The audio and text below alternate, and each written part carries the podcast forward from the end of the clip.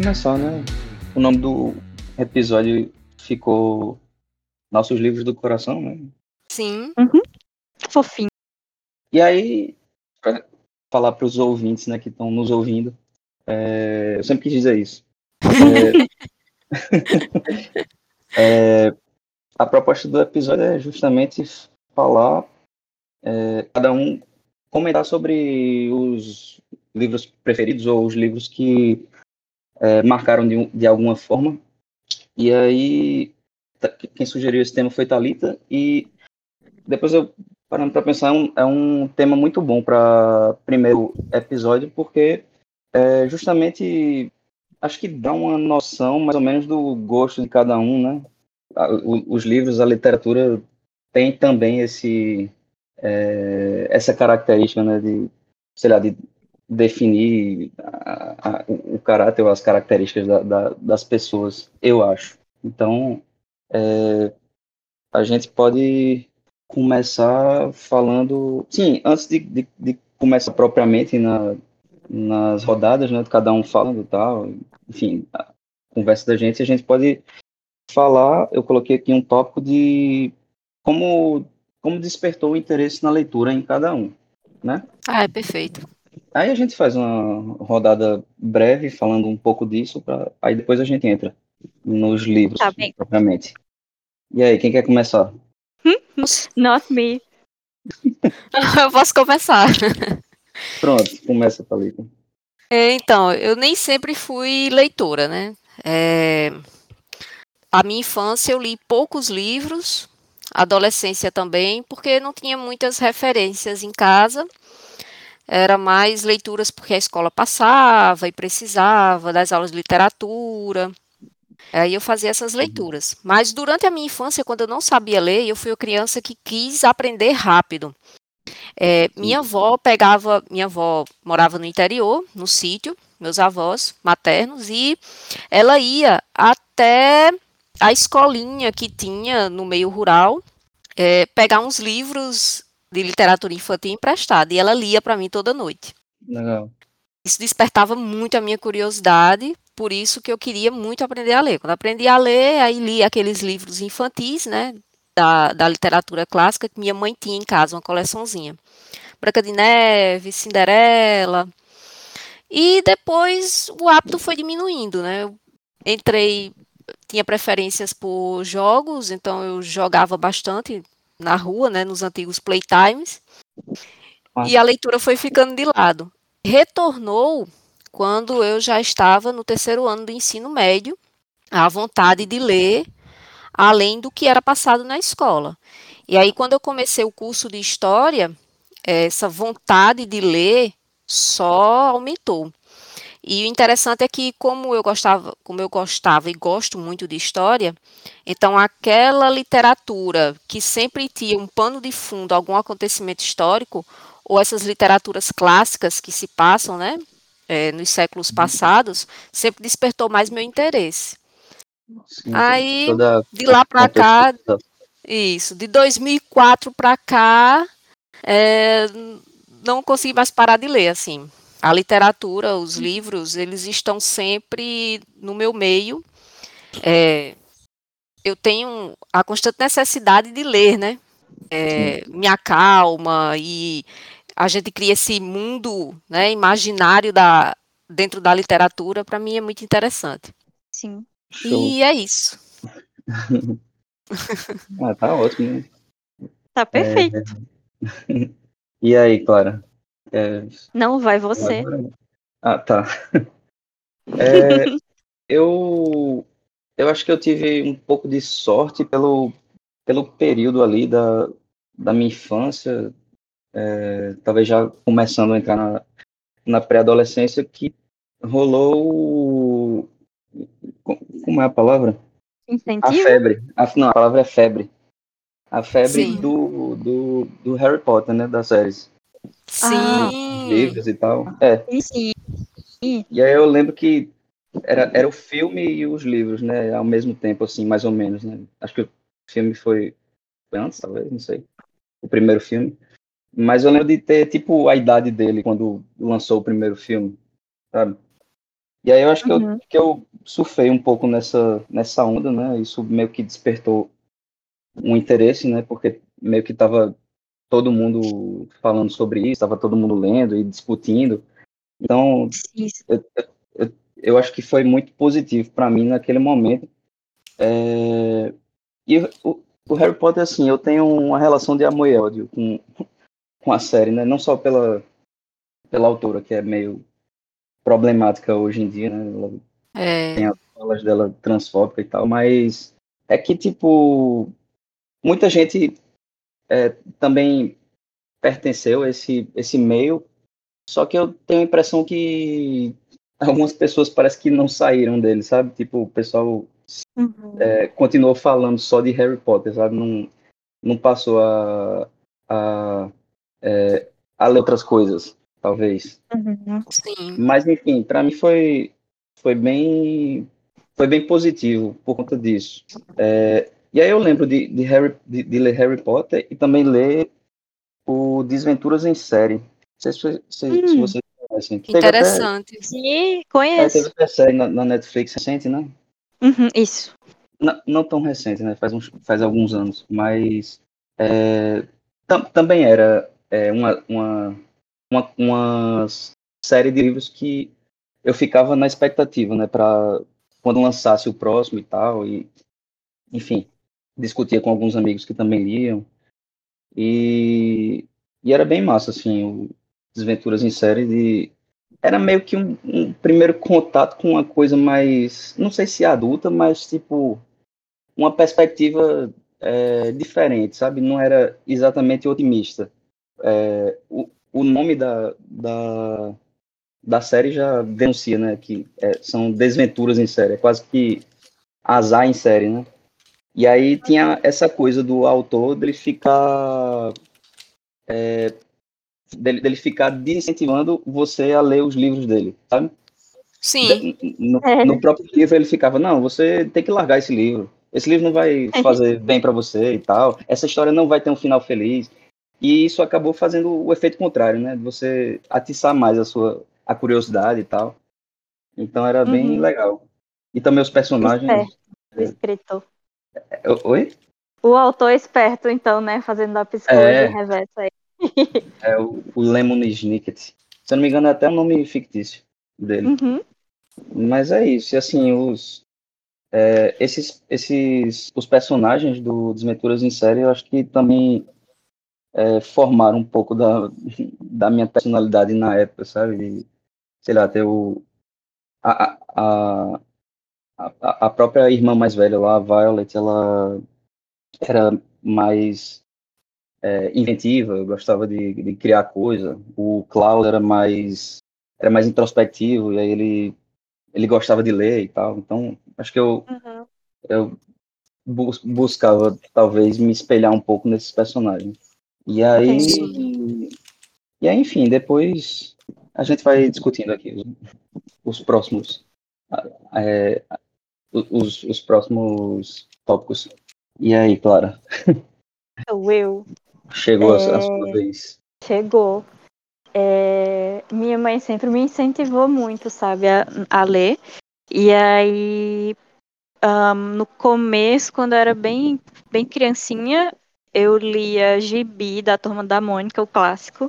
Ah, E também e também é, minha, minha tia, a irmã da minha mãe, sempre me dava de presente livros infantis. E eu gostava muito, muito mesmo. Eu lia por vários por dia, assim. E aí eu lembro que um tipo de literatura que eu gostava também, quando eu fui ficando maiorzinha, assim, tipo. tipo, é, no, no fundamental era tipo livros sobre cachorros, porque eu gostava muito de cachorros. E aí eram livros de gente grande que tratavam de assuntos de gente adulta. Só que tinha cachorro envolvido, aí eu gostava muito. Só que era meio esquisito. Porque falava, tipo, coisas tipo de sexualidade, de política e tudo e tal. E eu com 10 anos lendo, sabe? Ah, entendi. Tipo, só, só pelo fato de ter algum cachorro na história, tu se interessava. Isso, isso, e comprava o livro. aí, é, tá, aí eu fui lendo esse tipo de, de as novels, né, que chama, é, essas de cachorro. E aí fui avançando para umas coisas mais sérias.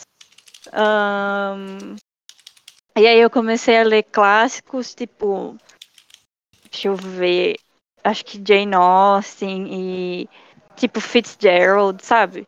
E aí quando eu entrei na faculdade de letras, aí pronto. Aí foi que eu conheci mais coisa mesmo e me interessei ainda mais. Mas é isso, basicamente. Gente, desculpa, eu tô na casa de uma amiga, aí de vez em quando alguém grita aqui. Não, não, não dá para ouvir daqui. Tô ouvindo, é. Tá ah, que bom. Tá bem polido aí o áudio. Ótimo. Pode, pode continuar. É isso. Ah, tá. É isso, basicamente. Ah, beleza. Então a gente pode passar para o próximo tópico, que é justamente a, as três rodadas, né, com os livros favoritos de cada um. Uhum. E aí a uhum. ideia é, a ideia é basicamente cada um falar de algum livro e tal, algum livro que marcou, para a gente discutir. E, e, depois que cada um falar de um, a gente passa para a próxima rodada. E aí serão uhum. três rodadas nesse, nessa dinâmica. Então, quem quer começar? Eu posso começar dessa vez. Pronto. Começa aí. Um livro que me marcou. É, tá um bom. livro, um conto, uma história. Sim, sim. É, acho que foi um dos primeiros grandes clássicos assim de, literatura americana que eu li, que foi é, The Great Gatsby. Hum. E assisti o filme, na verdade. Eu assisti o filme e aí eu fiquei encantada e depois eu fui ler o livro.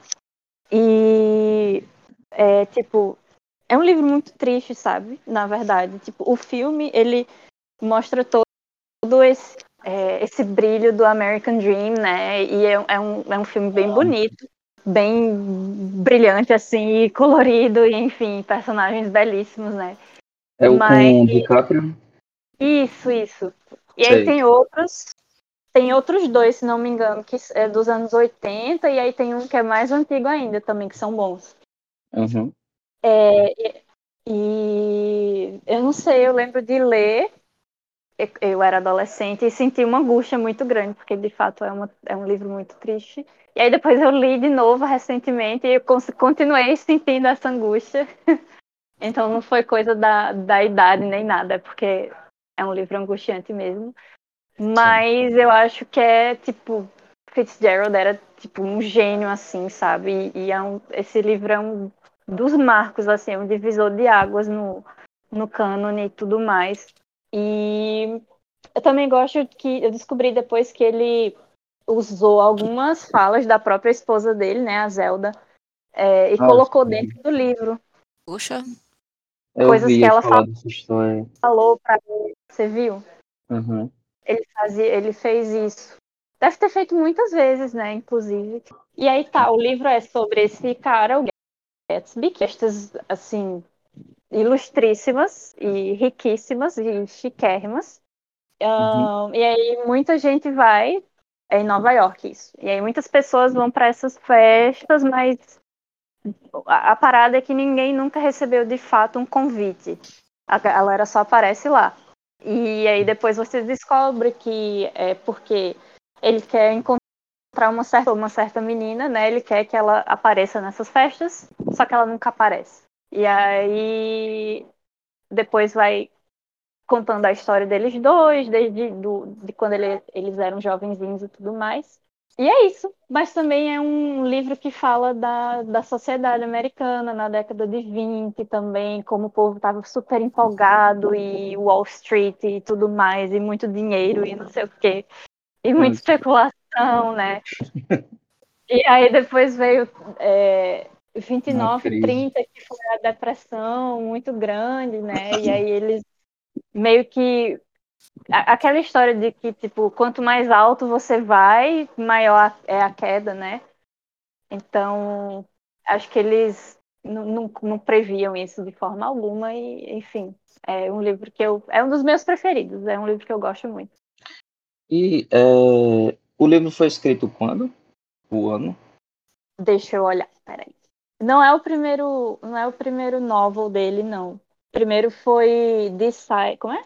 This Side of Paradise, alguma coisa, que é muito bom também, inclusive. E a Zelda tem, teve um livro publicado em que ela escreveu no manicômio na época, Ah, sim. inclusive, que é, é Essa Valsa é Minha. E tem edição em português e tudo mais, é bem interessante. Sim, Deixa eu sim. ver aqui. Tem uma edição muito bonita que é a da Antofágica, né? Ah, é, sim, sim. Ah, pode crer. Lindíssima a edição. Tá. Ah, é Tu já leu E- essa letra? Não, o Grande Gatsby ainda não. Eu tenho ele aqui, inclusive, mas sempre vou colocando outro livro na frente, na frente. Não leia, é muito bom. É de 25, Felipe. Ah, tá. Então Olha é só. antes da, da crise, Jazz né? Totalmente, exato. É o Era de Ouro dos Estados Unidos. Isso, exato. E aí você tem um vislumbre pouquinho dessa, dessa realidade dele, sabe? E, Sim. inclusive, o, o, os Fitzgerald viveram intensamente essa época, sabe? Eles eram exatamente como como mostra no, no, no livro mesmo, sabe? Tipo, sair de festa em festa, assim, ir para várias festas num- numa noite só. E Uhum. muita bebida, muita bebida. E, enfim. É, eu lembro. Eu lembro deles dois como personagens naquele filme do. É, o- como é o nome dele? O. Putz, Ele do Woody Allen. em Paris. É, Woody Allen, isso. Sim, Meia-Noite em. Paris. É mesmo, né? É Né? verdade. Tem, tem É. eles dois, aí tem o. O Tem o Hemingway. Hemingway. Aham. É, Sim, e é sim. mais ou menos essa vibe, né?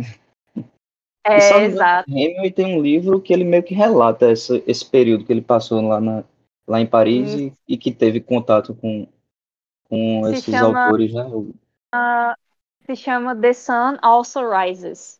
O, o sol, Ah, o sim. sol. Eu não sei como ficou em português a tradução. O O Sol é para nasce- Todos, não. hum, Eu não só para lembro. todos, acho que é de uma autora. É de uma autora, é. É, É ótimo também The Sun Also Rises. É, é uma delícia de ler. Muito bom. Mesmo é. é- esse é o do Hemingway? É, do Hemingway. Ah, tá. Não, eu tava pensando no Paris é uma festa, que é dele também. Sim, sim, também, é verdade. eu não sei se é mais biográfico ou se, é, se ele romanceou também. Uhum, entendi, entendi, entendi. Eu não Mas- sei também. Eu lembro que tem umas fotos aí nesse livro, nesse período. Então, pode continuar. Acho que terminei, deixa eu pensar. Ah, tem uma série sobre a Zelda. Ah, eu, eu sou obcecada por ela, gente. Mais por ela do que pelo marido dela. Mais, por- mais ainda por ela não ter tido a oportunidade de história dela, sabe? É, é, é- essa vinha é, série- um, é um, um pouco. Oi, diz. Sé- série de livros que você diz ou Não, série, série da, sobre a vida de, de TV. Acho que é na, Ah, no tá. Ah, HBO. na- nas recomendações. Tá bom. Aí. Quer dizer, se quiser falar de outra coisa também pode, fica à vontade. é, tá, deixa eu ver. Ah, enfim, é, tem na HBO essa série e gosto muito dela justamente por ela não ter podido é, tanto falar, né, sobre a vida dela, como era o casamento e tudo mais, e o pessoal meio que essa ideia dela assim sendo tipo completamente pirada e, e louca e, Uhum. e, enfim, e a gente nunca teve a oportunidade de saber o lado dela das coisas, né? E Total. e ela morreu de forma muito trágica. Tipo, o, o Scott botou ela no, no manicômio. É, Ela era muito excessiva, sabe? Ela bebia bastante, enfim, ela era um.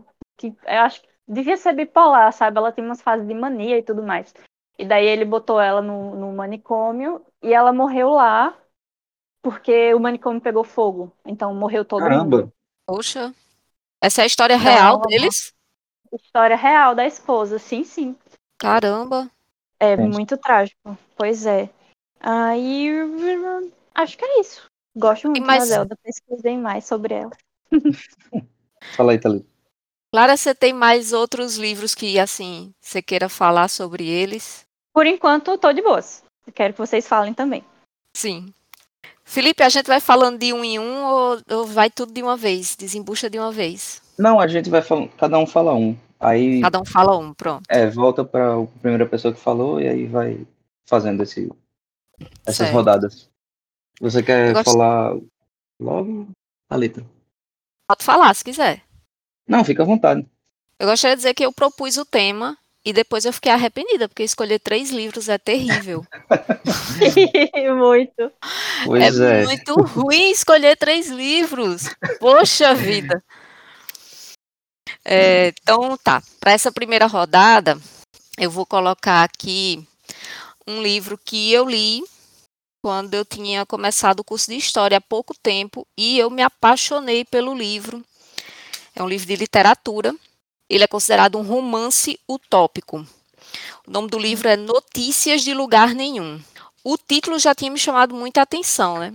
Eu, Poxa vida, notícias de lugar nenhum. E aí comecei a ler despretensiosamente. O autor é William Morris e ele escreveu ali no finalzinho do século XIX. É, ele é inglês e aí ele- nesse livro aqui ele descreve uma sociedade britânica futurista. Olha que ele está no século XIX, futurista, em que é, a sociedade ela alcançou uma forma política e social que não dependia mais das fábricas. E olha que ele está vivendo ali o período entre a primeira e a segunda revolução industrial, né? Sim. É, não dependia mais das fábricas para sobreviver, não precisava de representações políticas, porque as pessoas elas estavam em um grau de sociabilidade, socialização e cuidado com o próximo tão grande que não necessitava de representações religiosas nem políticas. E ele também aborda aqui a questão ambiental, que não tem poluição Ah. ambiental. Caramba. Os rios estão limpos, as árvores no lugar delas, sem precisar de eh, desmatar e tudo mais. E é interessante porque logo no início é uma é uma personagem que vai fazer um piquenique à beira do rio, rio muito sujo e tudo mais. E ela tira um cochilo. E quando ela tira esse cochilo que ela acorda, ela acorda nessa sociedade que ela estranha muito. Então, é, essa personagem vai percorrendo algumas casas, alguns lugares que ela reconhece como é, o parlamento e etc. Não era mais parlamento. E aí ela chega numa casa, ela é acolhida. E essas casas, a ideia de propriedade privada não existe mais. Então é assim, você mora numa determinada casa, as casas elas pertencem a todos, mas cada um tem o direito de ficar numa casa né, individualmente, tá, com sua família e tudo mais. Mas de- se de repente você quiser morar em um outro lugar e a pessoa do outro lugar quiser trocar a casa com você, tem essas trocas. E diariamente as pessoas trabalham no que elas gostam. E como cada uma vai trabalhando no que tem mais talento, então a sociedade não para. Uhum. É, a Caramba. sociedade simplesmente ela não para. E assim, ele foi, o William Morris, ele foi inspiração para C.S. Lewis, né, de Nárnia, para Tolkien e também para alguns historiadores britânicos, como é o caso de Edward Thompson, Edward Palmer Thompson, Hum, porque ele ele conseguiu em um livro de literatura, e é um livro que não é cansativo de ler, ele conseguiu trazer um resumo da ideia de só, como seria o socialismo se desse certo. E aqui ele não está falando de comunismo, ele está falando do socialismo. Se chama um romance utópico porque seria o socialismo utópico e científico se tivesse dado certo. Então, Ah. é tanto que o- os moradores da, da- desse local falam um pouco para os personagens é, como é que foi esse período de transição, como é que tudo aconteceu, aqueles que não se acostumavam, o que é que aconteceu, né? Eles tiveram que ir para outro lugar e tudo mais, mas que aquele momento que eles estão, que é um futuro assim, ele coloca 1900 e lá para frente, que eu esqueci agora que ano é que ele coloca aqui nesse livro. A sociedade já ultrapassou tudo isso e está vivendo bem, está vivendo em paz, em harmonia, cada um em harmonia e harmonia com a natureza também e tudo. Então, assim, eu achei muito interessante quando eu li. Caramba, que livro interessante. E aí, quando eu vi que ele tinha inspirado outros autores, é, quando eu terminei de ler, se tornou um dos meus livros preferidos. E é até hoje. Bom mesmo, Mesmo parece depois de- incrível. depois de tanto tempo. Na época, eu até coloquei, quando eu comprei esse livro foi em 2012. Eu já tinha lido ele antes de outra pessoa. E aí, quando foi em 2012, eu disse: Esse livro eu ainda gosto muito dele, eu quero ter. E eu achei ele no Sebo. Se eu não me engano, foi o Sebo da. é, o Sebo Cultural, aqui em João Pessoa, né? Na Avenida Tabajaras. E ele estava novinho. Peguei e até hoje é um dos meus livros preferidos, porque é a perfeição do que poderia ser se não fosse o egoísmo humano, se não fosse tantas Claro. coisas, né? A falta de empatia e etc. Aqui é uma sociedade que as pessoas têm empatia umas pelas outras e elas estão de boa entre elas. Eles resolvem os conflitos sem, sem precisar é, encarcerar ninguém. E assim, é realmente uma utopia que nós gostaríamos. É, é uma utopia que Uhum. nós gostaríamos de viver, né? É, você estava falando da história que a menina ela, ela, ela tem um sonho, né? No caso, a, a utopia é o sonho dela. Sim. E lembrou muito, você falou de Incrível. T.S. Lewis, né? Do, do Nárnia. E lembrou muito Alice no, né, no, no País das Maravilhas. Essa coisa de ter um sonho e, e entrar em outra realidade e tal. Não sei se foi inspiração dele ou se é, aconteceu Eu também não coisa. sei te dizer, porque eu li Alice, mas eu não li você nada. né? É, eu não li muito Século sobre o autor, ali. né? É, Uhum. mas que tem, parece um paralelo, né? Assim, entra nesse, nesse critério do tava ali em meio à natureza, tirou um cochilo e de repente acordou nesse Total. mundo totalmente diferente. É, e outra coisa que me lembrou, na medida que você ia falando, lembrou muito também o, a sinopse do Os Despossuídos, da Ursula K. Le Guin, Uhum. que era inclusive um Sim. livro que eu, que eu, que eu tava querendo recomendar da gente fazer Vamos. algum episódio sobre, né? Que, que é mais ou menos a mesma ideia, assim, só que em vez de uma sociedade socialista, seria anarquista. Anarquista, E- sim. É, e aí, no caso, seria em outro planeta. Tipo, não, não outro planeta, acho que seria na Lua, alguma coisa assim. Tipo, essa, essa comunidade, ela, ela se fixou na Lua e aí é, estruturou, né? É, uma, uma sociedade anarquista lá e tal, enfim. E aí pareceu um pouco assim com, com a, a premissa, pelo menos, né? É porque é interessante, Felipe. Aqui, é, em Notícias de Lugar Nenhum, ele traz um pouco do pensamento do socialismo científico, né, que é o de Karl Marx.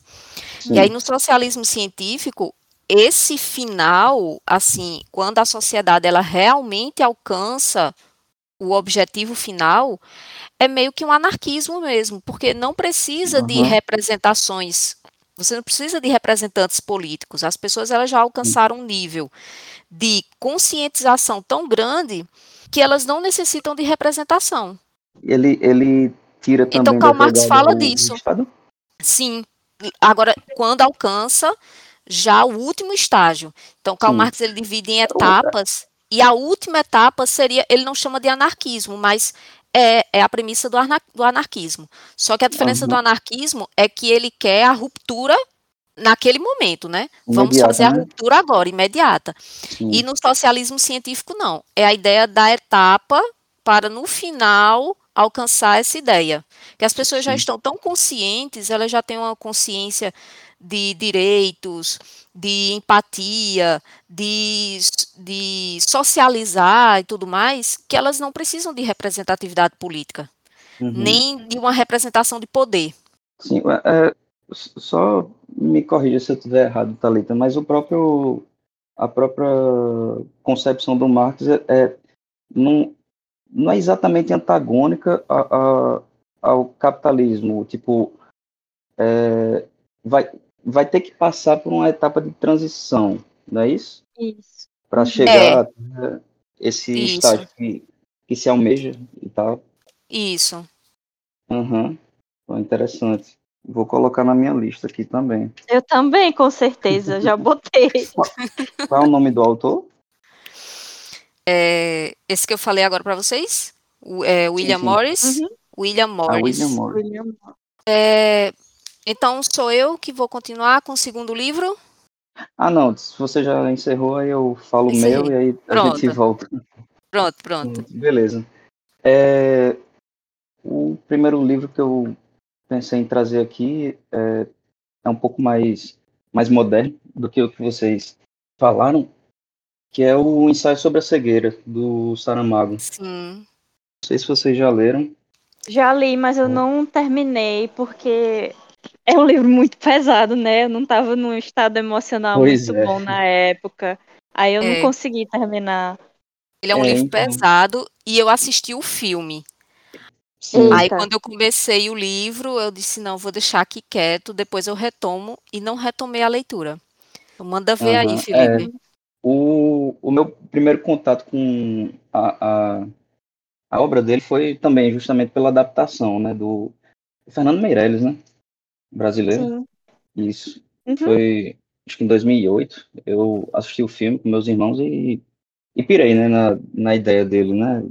E, e esse livro foi meio que um, um divisor de, de águas, assim, para mim, porque talvez foi, a, não sei, a primeira leitura mais madura que eu fiz, sabe? Antes era mais infanto-juvenil e tal. E e esse livro, ele, ele, ele tem esse clima mais pesado mesmo, né, pela temática, enfim. Tem- eu acho que, eu não sei se pode chamar de distopia, ou se... Eu acho que sim. É, né, porque, tipo, dá para traçar vários paralelos com o que a gente É, viveu nesses total. últimos anos, né, com, com pandemia e descaso de governo e tal. Sim. É, mas, falando sobre o livro, é, um belo dia, uma pessoa, ela deixou de enxergar do, do, do nada, né? Tipo, Uhum. acometeu sobre ela essa cegueira branca. Ele descreve, né, como, como se fosse, como se a pessoa enxergasse, entre aspas, é, só leitoso. E aí, essa doença é extremamente contagiosa. Esse paciente zero, ele, ele foi pro médico, ele teve contato com outras pessoas na rua e tal, e todas essas pessoas acabaram pegando a doença. Ah, só, só uma pessoa, ele também não explica muito porquê, mas só a, a esposa do, do médico, do oftalmologista que atendeu esse primeiro paciente, que não é, contraiu doença. Mas aí o livro vai, tipo, num, num crescendo, assim, absurdo, né? Mostrando, tipo, todo, todo, todo, todo o impacto que, que uma, uma pandemia dessa natureza teria na sociedade, né? Eu acredito que seria que ele descreveu perfeitamente como a gente se comportaria. Sim. Ele, se eu não me engano, ele, o livro tem uma frase, ou eu vi isso em, em algum outro lugar falando desse filme, mas, mas é uma ideia que passa o livro, que é que é que quando o ser humano ele ele está mais fragilizado é quando ele é mais perigoso, Sim. né? que é justamente Com isso. Tipo, certeza. você fica totalmente desorientado, né? Você fica, ele usa muito da, da, da metáfora, né? Da cegueira e tal, mas é isso, é tipo, você, você fica, você fica cego de verdade e cego para sua consciência, né? Para para razão, digamos assim. E, e é basicamente isso que trata esse livro, né? Tipo, é, também foi um dos primeiros, primeiros livros que eu que eu atentei para o papel das autoridades, né? Para o papel do governo. É, o, retrata super bem. é, Pois é. o, ele, ele vai mostrando, né, dia a dia, semana a semana, é, o que é que o, o governo está fazendo, o que é que está deixando de fazer, o que é que deveria fazer. E, enquanto isso, a, a, a população vai é, ficando mais é, sem respostas, né? Vai, enfim, vai, vai, vai sendo mais relegada à própria sorte. E é, é isso, um livro que eu acho fantástico. E, e, e Saramago é o cara. Leiam Saramago. Pois é. Eu tenho um, tenho um, um colega, ele é lá de Brasília, que a pesquisa dele foi em- do doutorado, se não me engano. de- do, do mestrado e do doutorado, da pós-graduação dele foi em Saramago. Ele é tipo espe- Massa. especialista, assim. Ah, show. É, velho, Saramago Boa. é, é, é outro nível, assim, tipo, o cara, ele consegue conceber essas ideias e desenvolver magistralmente, eu acho. É um dos meus Uhum. autores favoritos, por conta disso. né? Uhum. Sim. Não, ele é Exato. maravilhoso. Maravilhoso, maravilhoso. Ótima escolha de vocês. E aí, Clara, qual é a tua segunda indicação? Minha segunda indicação é um conto que eu li na universidade, apresentei um seminário sobre, que se chama The Yellow Wallpaper. Vocês já ouviram falar o papel de parede amarelo? Hum, Sim, eu é tenho ele aqui. Tu achou aonde, hein? Porque eu não acho em lugar nenhum pra comprar. Eu ganhei de uma amiga minha. Deixa eu ver se ela colocou a data aqui no livro. Eu ganhei de aniversário de uma amiga minha, Mirtz. Ela também Caramba. ama, ela também ama literatura. Manda pap- foto da, da edição pra mim. Mando o papel de parede amarelo. É da editora José Olímpio. Uhum. Eu vou Não mandar foto para vocês agora. Manda, quero ver. Perfeito o livro, maravilhoso. Não, ela Tu não leu, né? colocou o ano aqui. Li. Então, a autora eh, se chamava ah, Charlotte Perkins Gilman e ela publicou, deixa eu ver, ela publicou em janeiro de 1892 Uhum. e cadê eu tinha separado aqui uma cadê? É- É meio que é considerado um, um- um- uma das obras pioneiras assim no quesito feminismo, sabe? E a Uhum. história é, também é semi semi autobi é, semi autobiográfica também é sobre um casal que é, eles compram uma casa um pouco afastado da cidade assim porque a esposa tá doente ela tá com como é que eles descrevem é, como é que eles falavam naquela época? Tipo, não é neurótica, mas problemas no- no- nos nervos, sabe? E aí a recomendação do médico é que ela ficasse o mais afastada possível, assim, da sociedade. Era o que eles chamavam nessa época de rest cure, que seria a cura pelo, pelo descanso, né?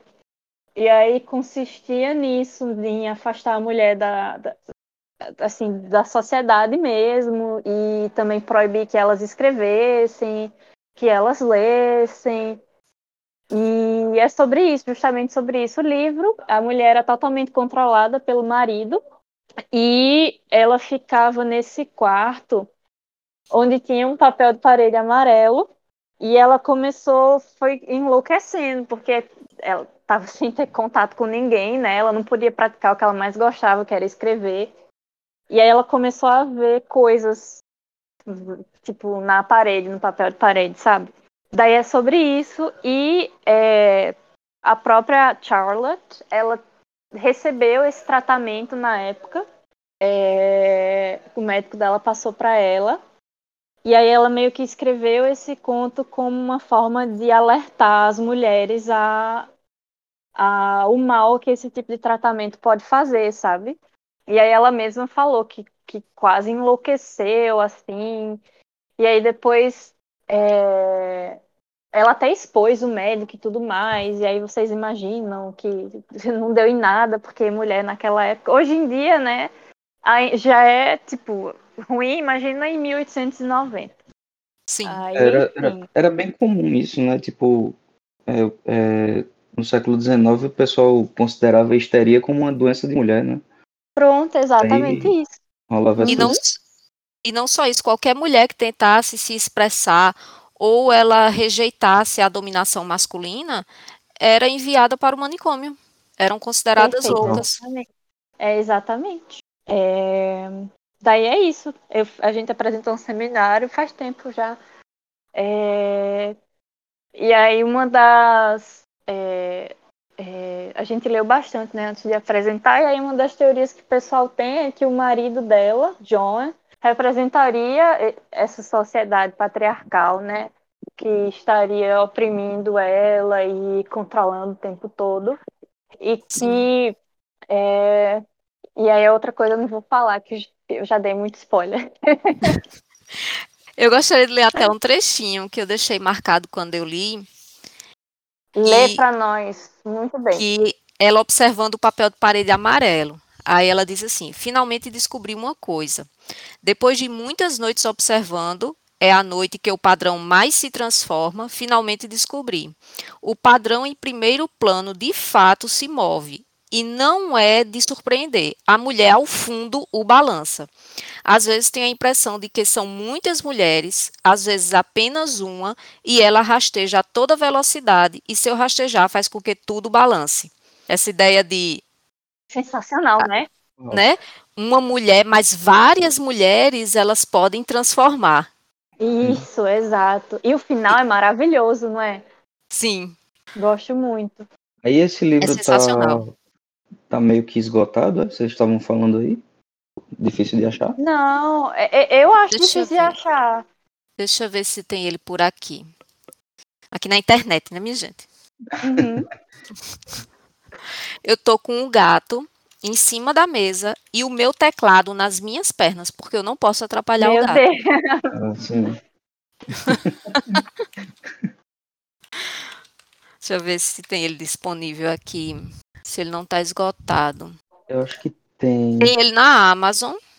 É, eu tô vendo na Amazon também. É, Tá bom tem, tá 27, 27,88. Hoje tá muito barato.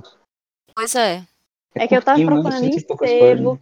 Sim, sim, é bem curtinho. Ele é curtinho. Deixa eu ver. Em sebo tem também. Deixa eu ver se aparece aqui no. Sebo cultural. É. Acho que não vai estar tendo, não. Então vamos ver na estante virtual, né? Ah, boa. Eu sempre deixo a estante virtual por último por causa do frete. É, sempre é alto. E teve uma vez que eu comprei um livro, foi na pandemia, pelo sebo é, do aqui na estante virtual e o envio estava gratuito.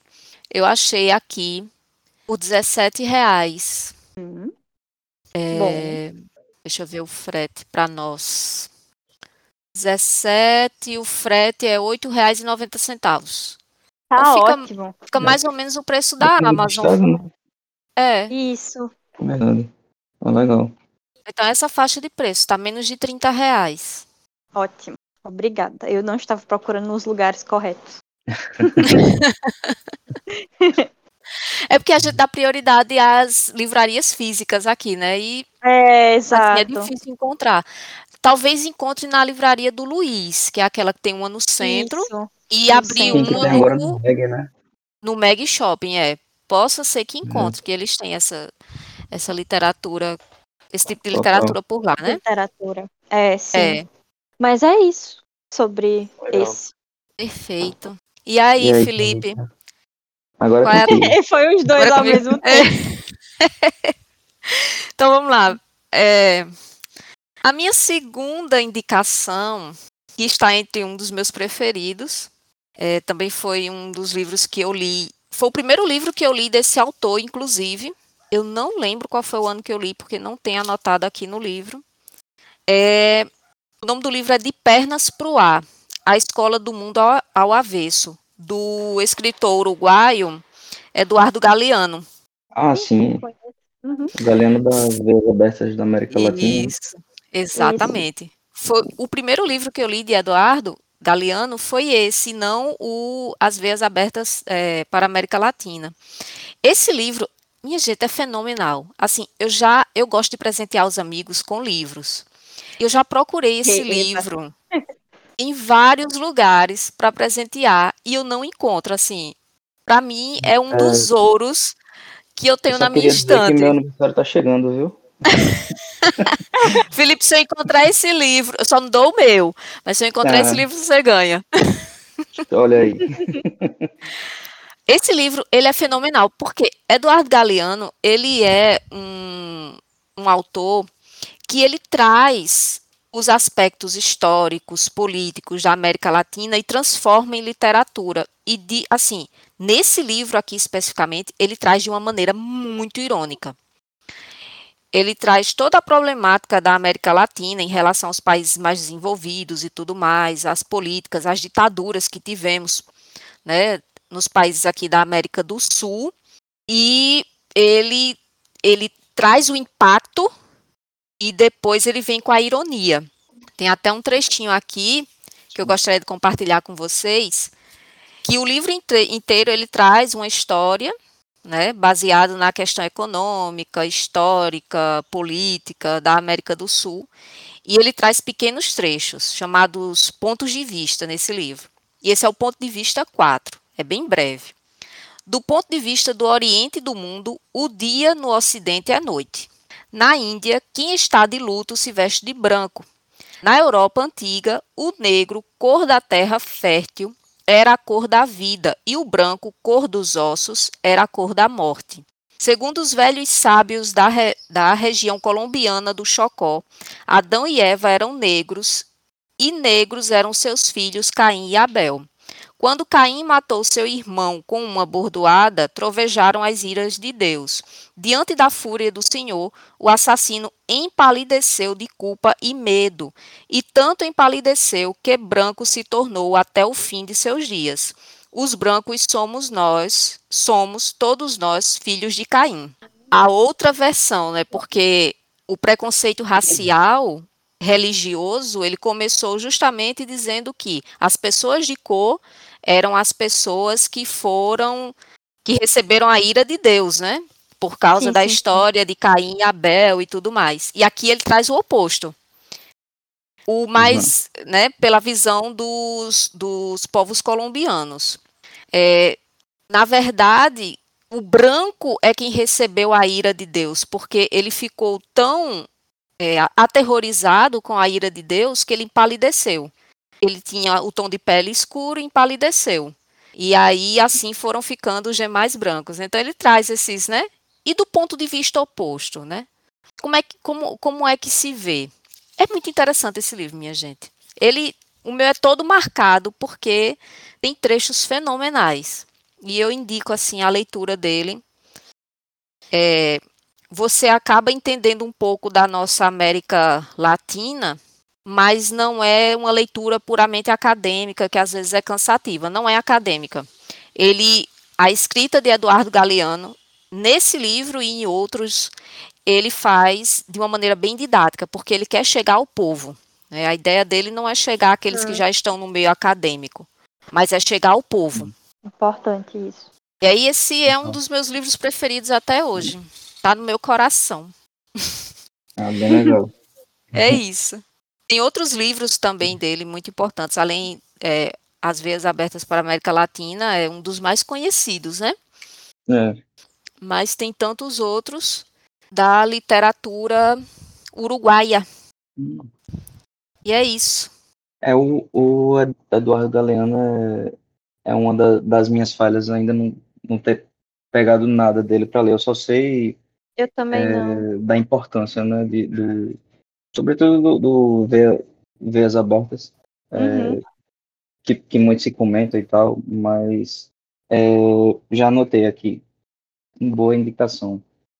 E assim, você faz, é uma leitura rápida. Esse livro, especificamente, ele tem, deixa eu olhar aqui, ele tem, é, ele tem 350 páginas, e você lê essas 350 páginas em um dia só. Imagino. Porque Imagino. Não é uma leitura cansativa. Quanto mais você lê, mais você fica interessado em saber qual será o, o próximo ponto que ele vai abordar, qual é a próxima, a próxima história que ele vai trazer. E é incrível. Eu recomendo a todos vocês e a todos que estão nos ouvindo. Boa. A gente, ainda vai, a gente ainda vai falar isso com naturalidade, certo? É, o primeiro episódio é sempre, né? A gente fica meio travado. Vai vir com o tempo. É. é... Certo. É, sou eu agora, né? É você. Isso. É, o segundo livro que eu trouxe também é de um autor famoso, que é o Dostoevsky. Ah! Todo mundo já. Boa! né? Tipo, é o, o livro, no caso, é o Crime e Castigo, do Dostoevsky, né? Um dos, uhum. um dos Big Five dele. Perfeito. E esse livro... É... Aliás, o, o Dostoevsky, ele, ele é meio que... Eu, eu, eu tinha até anotado aqui para fazer uma, uma, é, uma comparação, porque existe, não sei se vocês conhecem, um rapper brasileiro chamado Dom L. É, não. É, não. tipo, ele, pois é, então, ele não é dos mais conhecidos, mas ele é tipo um cara meio reverenciado, assim, na cena, sabe? Tipo, os, os, os caras grandes, assim, MC e tal, todo mundo meio que é, gosta muito dele. Da, da, das rimas dele e tal. E aí, por conta disso, ele meio que se auto-intitula o favorito do seu favorito, né? Tipo, o, o rapper favorito do seu rapper favorito. Uhum. E Boa. o Dostoiévski, ele tem meio que essa vibe, né? Tipo, uns caras gigantes assim, do é, responsável né, pelo, pelo, pelo pensamento ocidental, também miravam Dostoiévski com, com essa reverência, né? Sei lá, o Freud, Nietzsche, uhum. esse pessoal. E aí. E não é por acaso isso, né? Tipo, o cara. Ele, ele era absurdo, assim, as coisas que ele escrevia, tipo, a, a, as construções de, de, de, narrativa dele.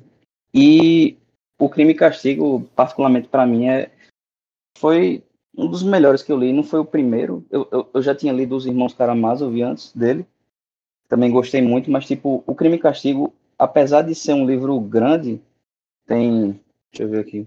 Tem suas 580? É, por aí. Por aí. 580 páginas.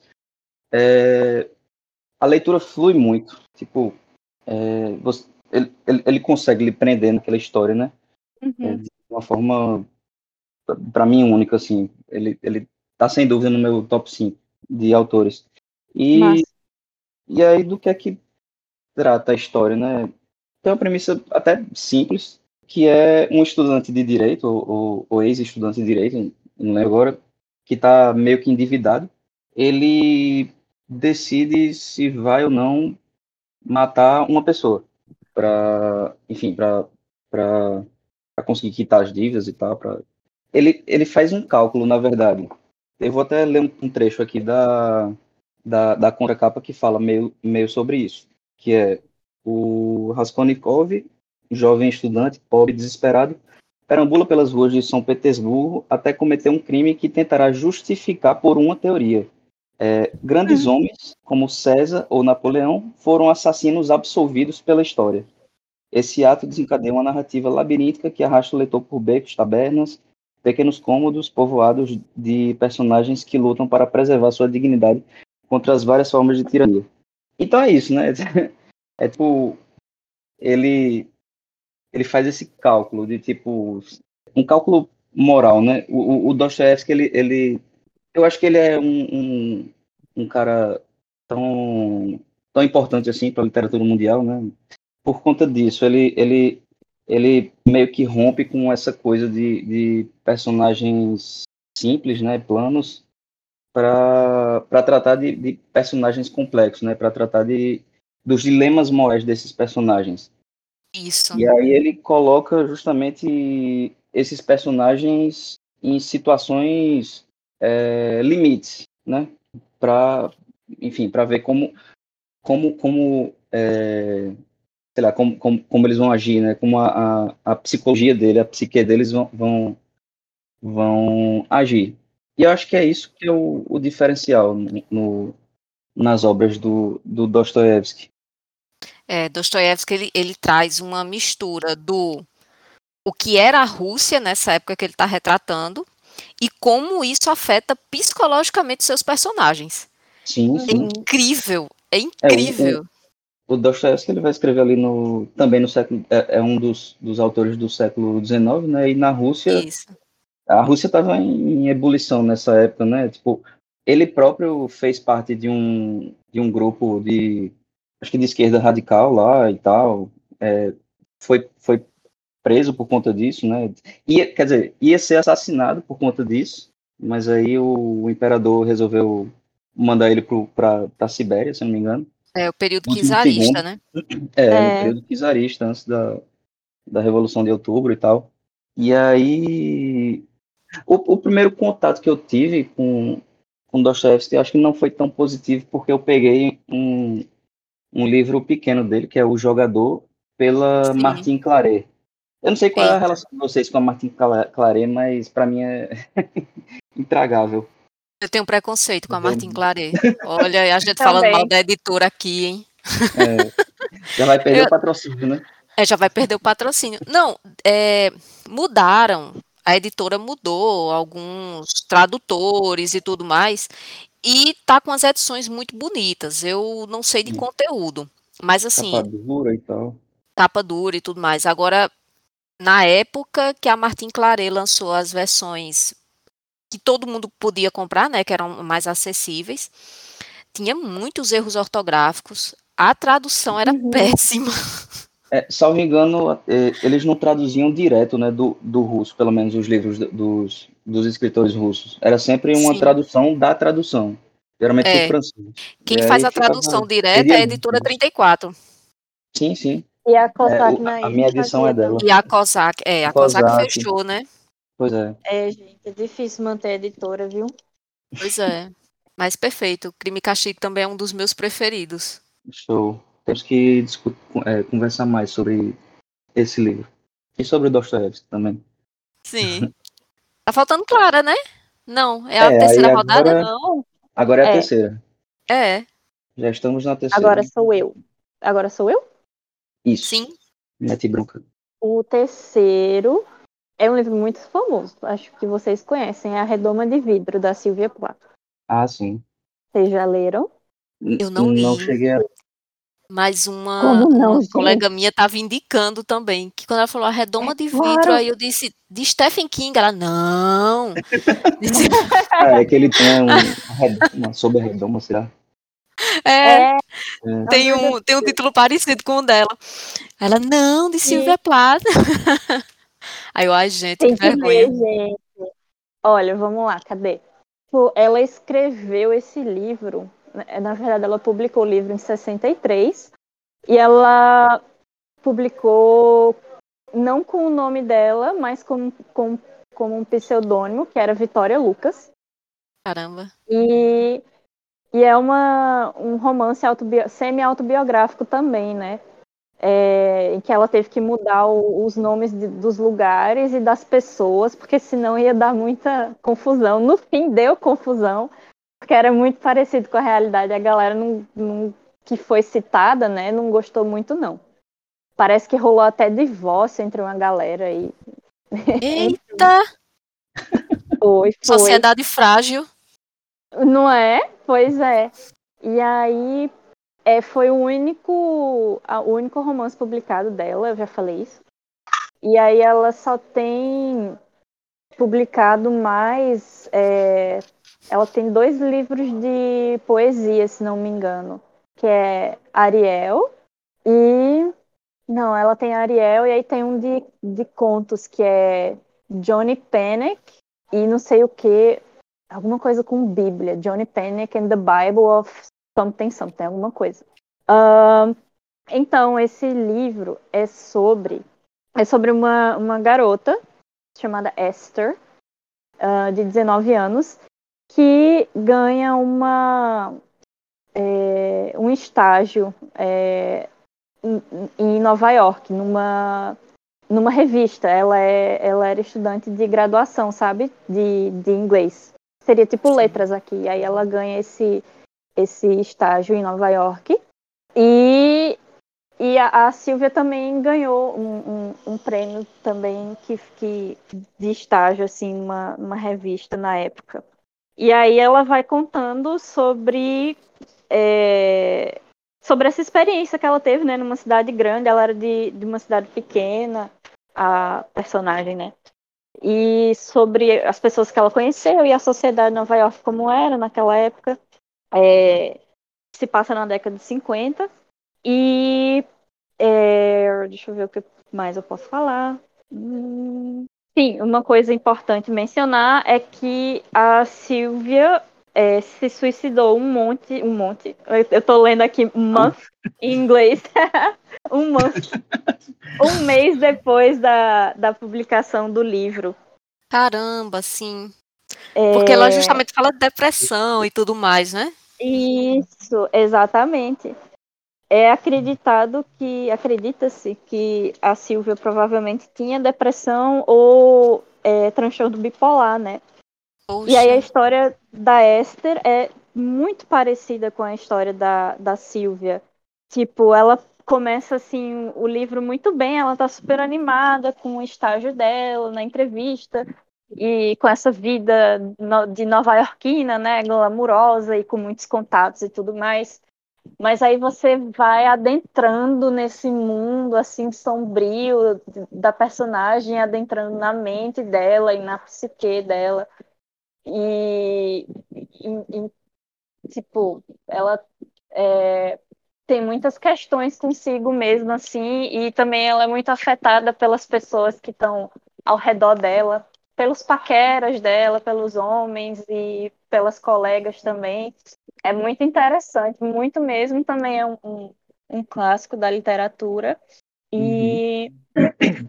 e eu gosto muito porque, não sei, acho que muita gente se, se identifica bastante, né, com não só pela parte de, de tipo é, de saúde mental, por exemplo, mas pela própria tra trajetória dela dentro do, do livro e tudo mais.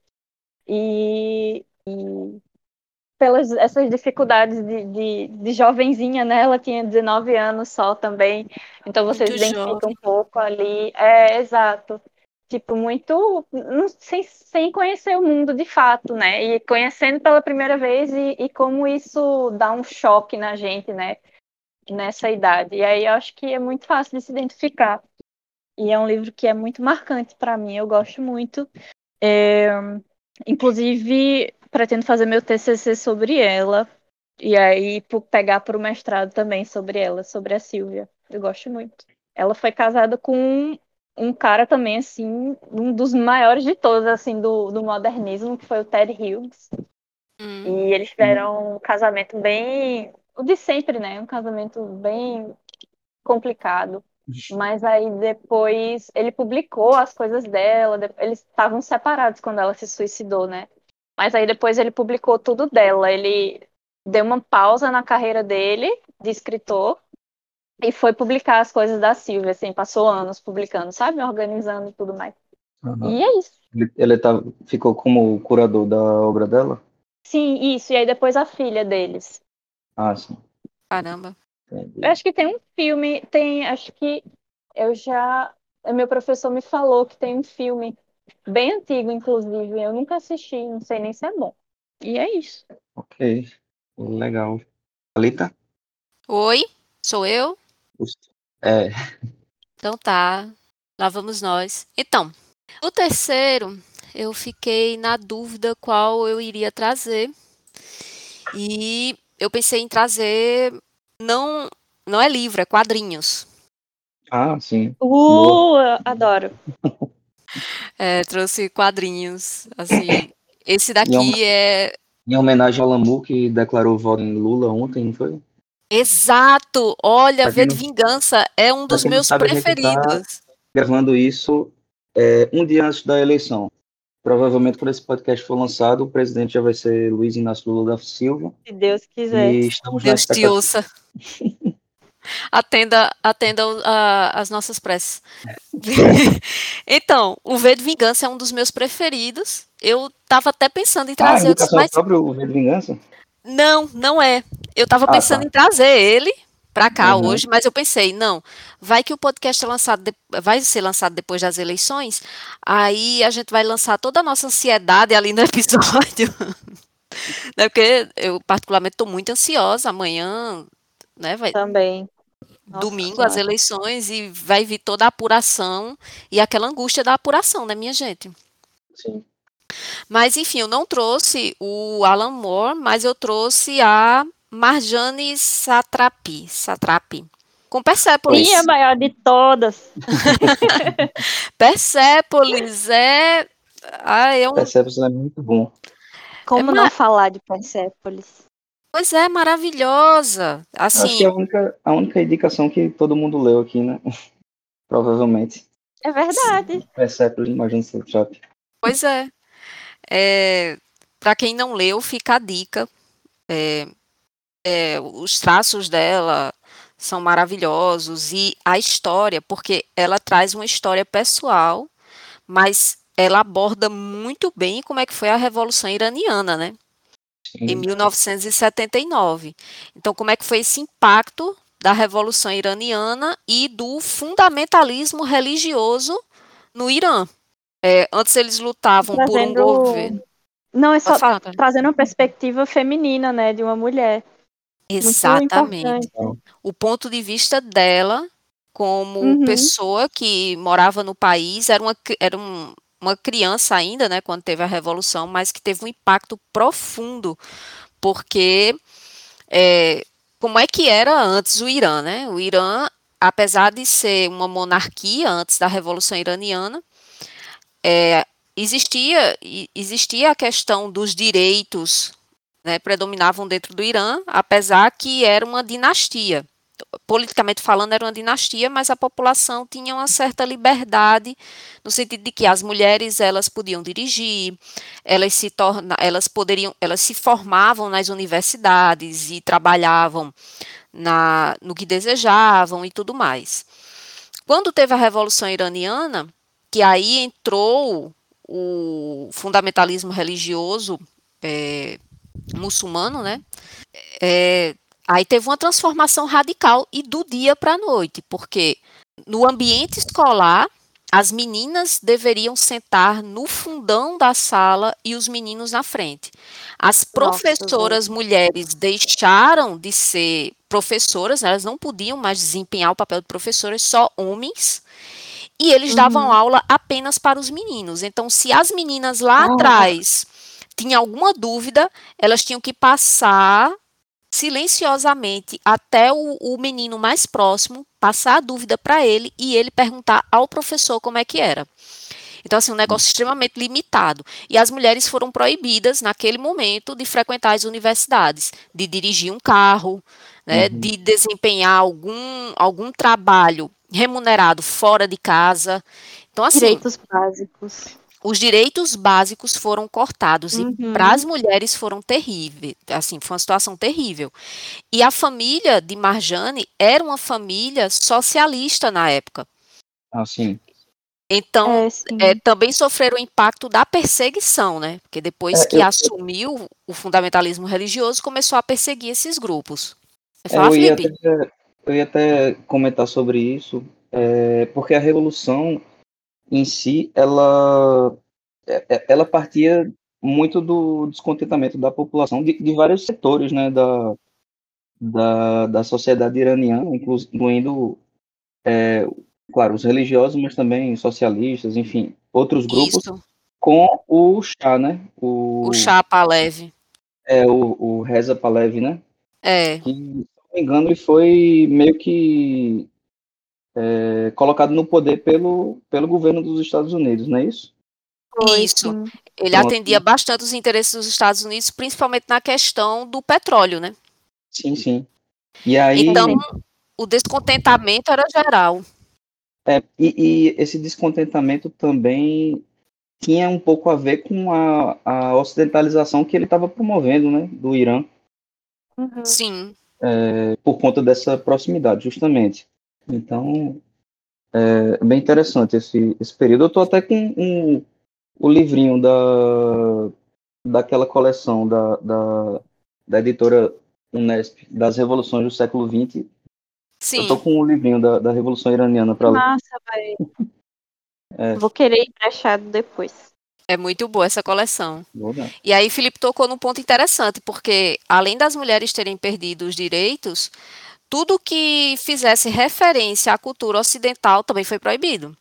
Então, uhum. era proibido escutar músicas que vinham do Ocidente, vestimentas que lembrassem uhum. as vestimentas do Ocidente.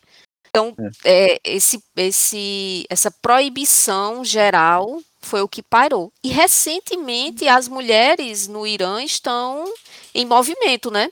Não sei se vocês é, viram exato. nos jornais. Vi sim as, as mais jovens, elas estão se rebelando pelo fim do véu, que o véu foi implantado nessa Revolução Iraniana de 1979. Então, hoje uhum. elas estão lutando pelo fim do véu, pelos direitos das mulheres ter poder exercer sua profissão, né, ter um ensino completo, quer dizer, coisas básicas para a gente. E para elas lá está sendo uma luta. Sim, e a Marjane já, traz, já traz isso, né, nesse, nesses quadrinhos, que depois virou filme, eu não sei se vocês viram.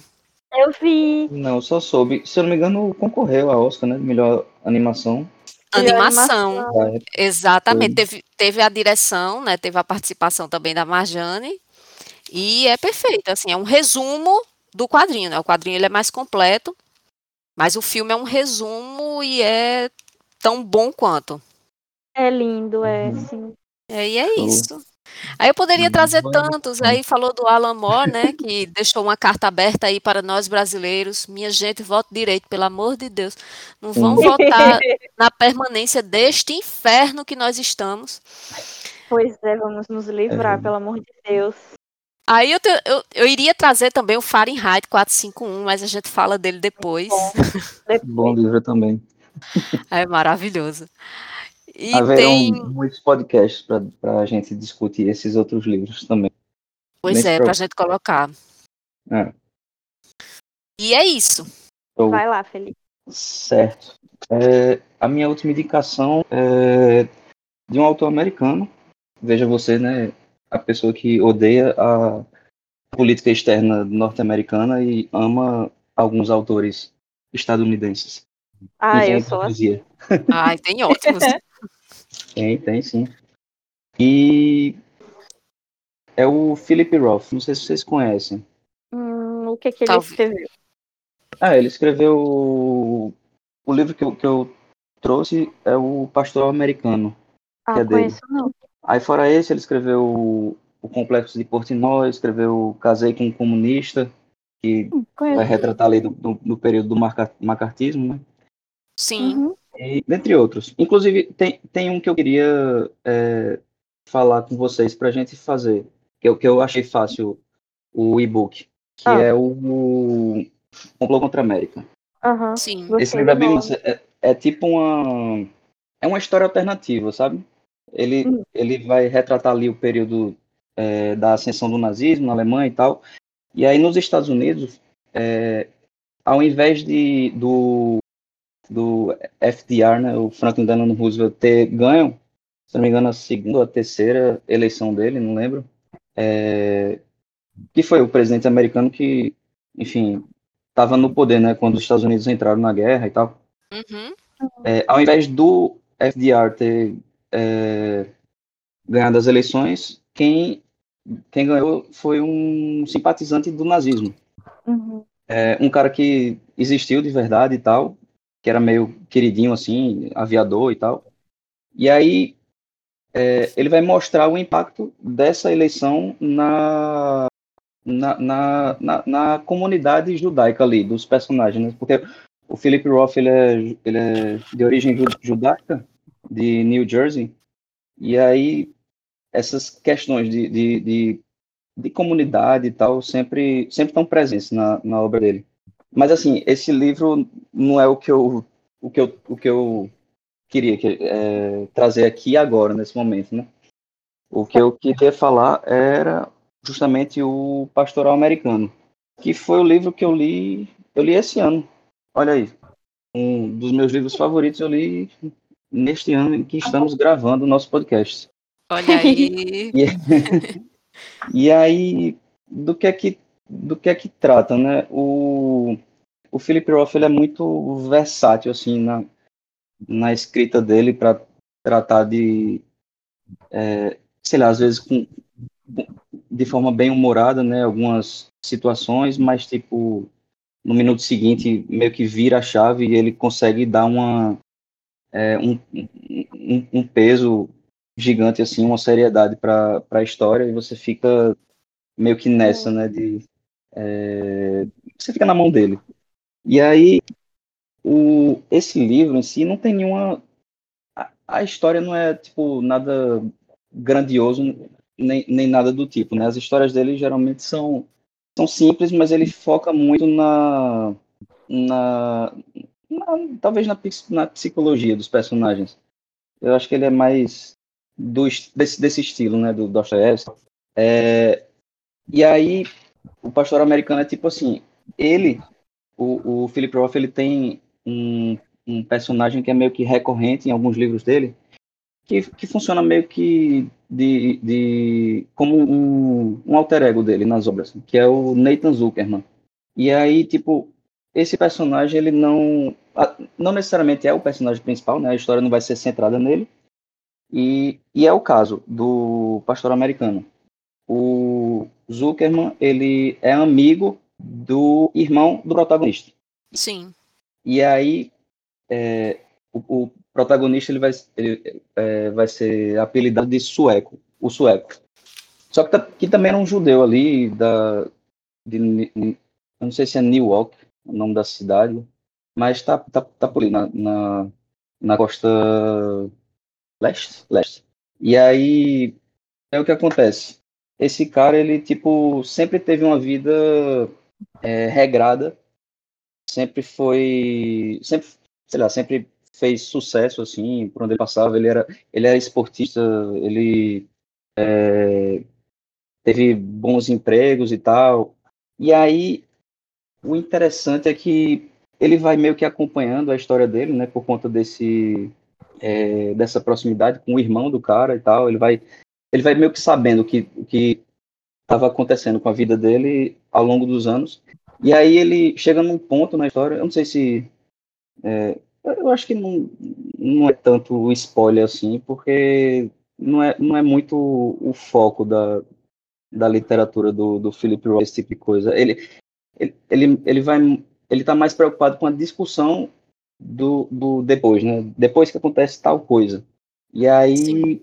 O que acontece? A, a filha dele, do sueco, lá na frente, ela. Isso nos anos 60, tá? É, final dos anos 60. Ela vai. É, ela, ela meio que despreza o pai, sabe? É, tá ali no contexto da guerra do Vietnã e ela é ela meio que se, se radicalizou é, e, e, meio que fica cobrando uma postura incisiva do pai em relação a, a aos contatos dele na, sei lá, na, na indústria lá, no, se não me engano ele trabalha numa indústria têxtil, alguma coisa assim. Não, de, de luvas, isso. E, e aí assim, ela fica, ela despreza ele, ela fica falando mal dele, ele tipo, ah, não, eu não, o que é que eu fiz para isso? Eu, eu, eu me oponho a, a, a, essa política do governo, eu. É, enfim. E aí o que acontece? É, o, o, ápice do livro é quando a, essa filha dele. É, ela, ela confecciona uma bomba e coloca no correio. E aí a bomba explode e mata uma pessoa. E aí ela, é, ela fica foragida e tal e o, a vida do sueco meio que vira de ponta cabeça. E assim, o ponto alto do livro, para mim, é num momento em que o irmão dele dá um esporro nele, falando é, como se o sueco, o problema do sueco é que ele achava, ele tinha essa, essa concepção de que, como se o universo devesse alguma coisa a ele, sabe? Hum. Tipo, pelo fato dele ter essa vida regrada e tal, dele. É, o, o pastoral americano é falando meio que sobre isso, sabe? Do estilo de vida americano e tal. Do American Way of Life. É, tem, tem, tem um pouco disso. Do Destino aí... Manifesto, né? Ah, sim, sim, sim. Sem dúvida. E aí, assim, é... essa coisa de tipo. O problema dele é achar que a vida deveria ser previsível, sabe? E enquanto que a vida é, ela, ela não tem um sentido. Ela simplesmente acontece. Você pode planejar a sua vida, mas a vida meio que às vezes tem outros planos. Então, essa, essa discussão me, me pegou muito, sabe? É uma coisa meio sartriana, né? Existencialismo e tal. É, de, de, achar que a vida não tem um, um, um propósito pré-definido e tal.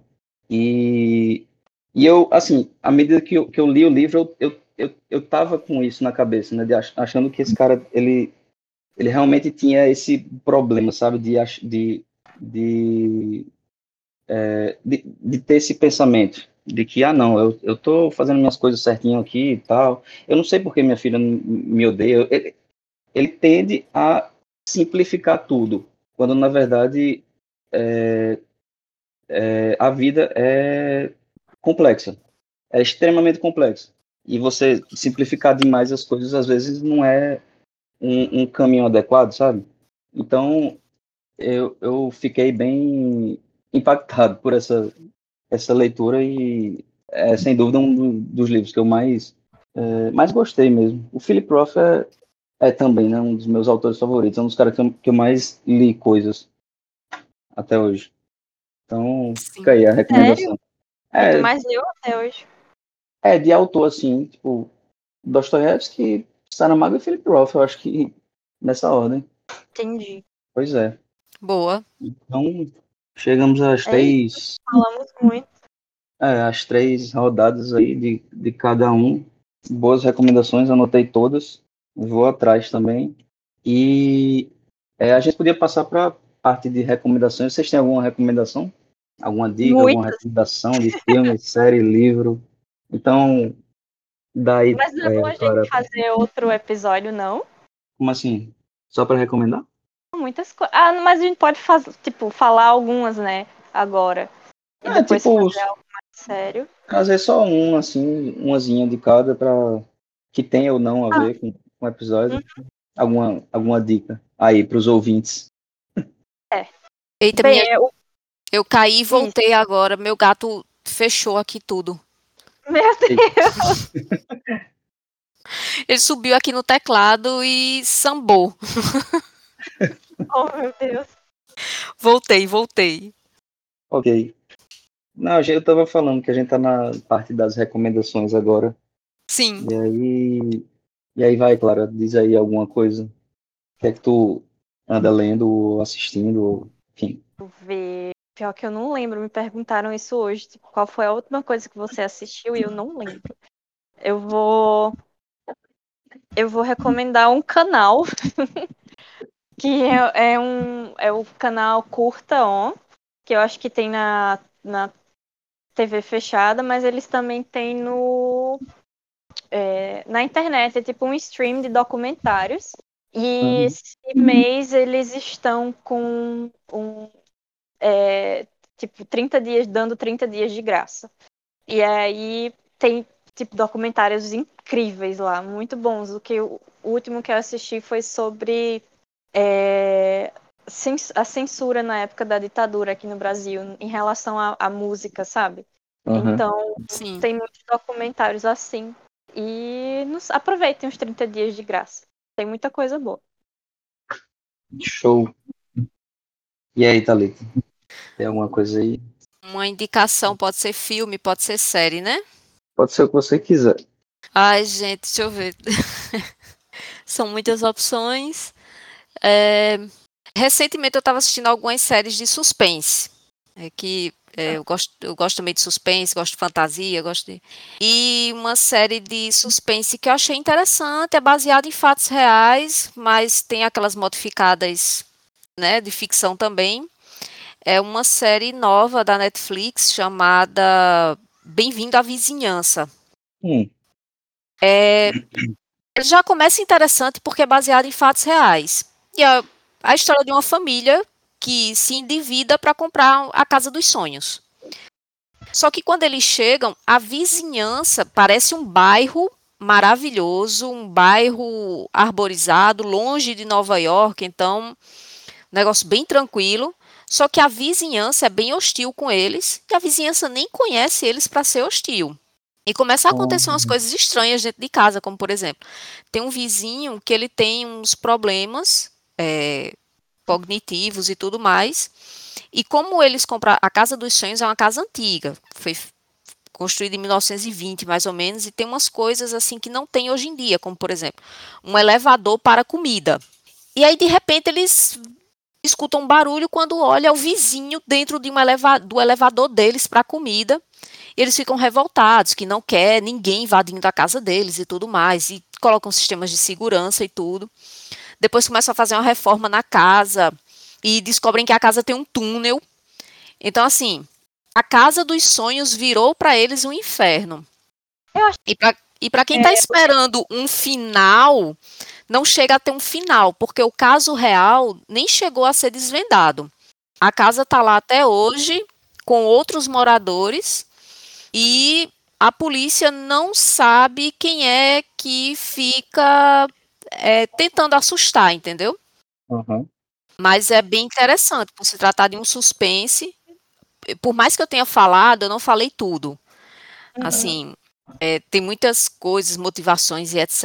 E para quem gosta de suspense, é uma boa dica. Agora, não tem final.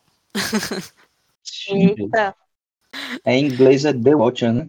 É, o observador. Eu, eu falo bem dessa, É. dessa série. Isso, exatamente, o observador. Porque além de tudo isso, dentro de casa, eles ficam recebendo cartas anônimas de uma pessoa que diz que é a terceira geração de pessoa que observa a casa. E eles começam a ficar perturbados com a carta, com o vizinho entrando, com o vizinho Claro, né? vigiando, com, com a polícia que não ajuda. E é isso. A gente se Exato. prende, tem vontade de assistir de uma vez. Legal. É, ah, tem mais alguma coisa? Não, a dica que eu Certo. deixo é essa. Show.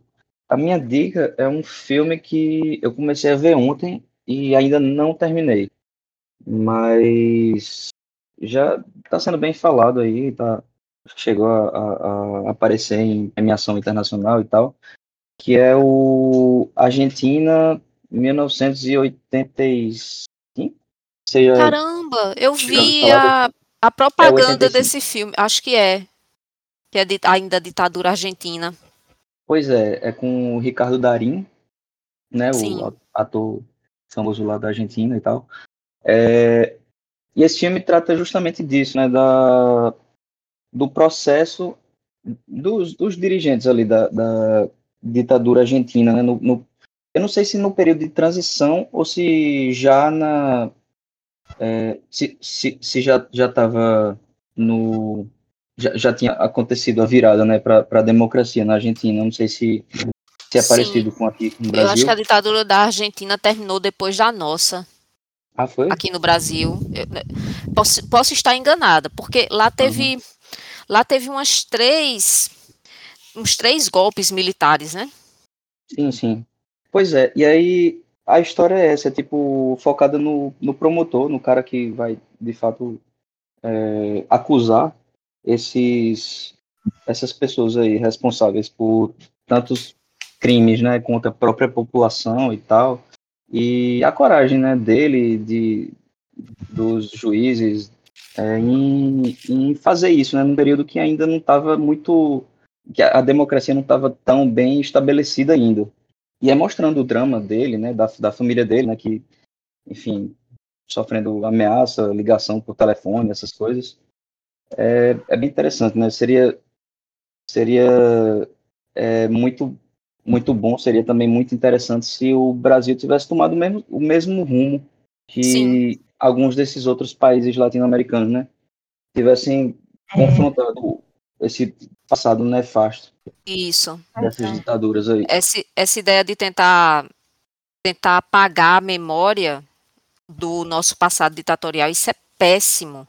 Não é para apagar a memória, é para deixar ativa para que a população mais nova e a população mais velha também perceba que aquilo ali não era um, um bom período.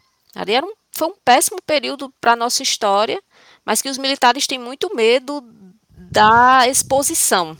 Pois é, e, Né?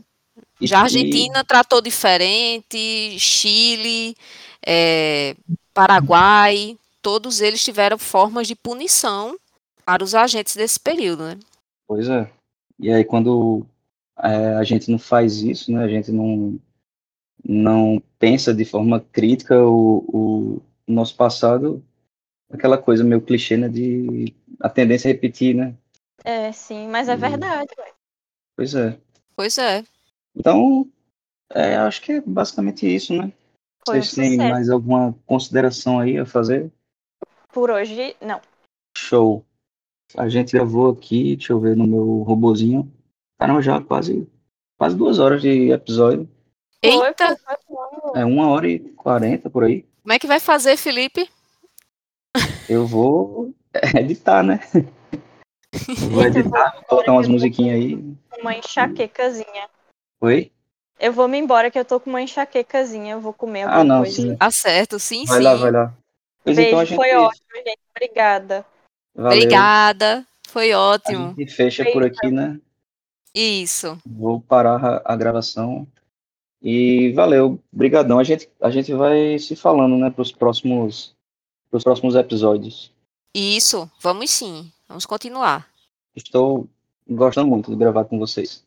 É bem legal. Ah, valeu. Tchau, tchau, Thalita. Tchau.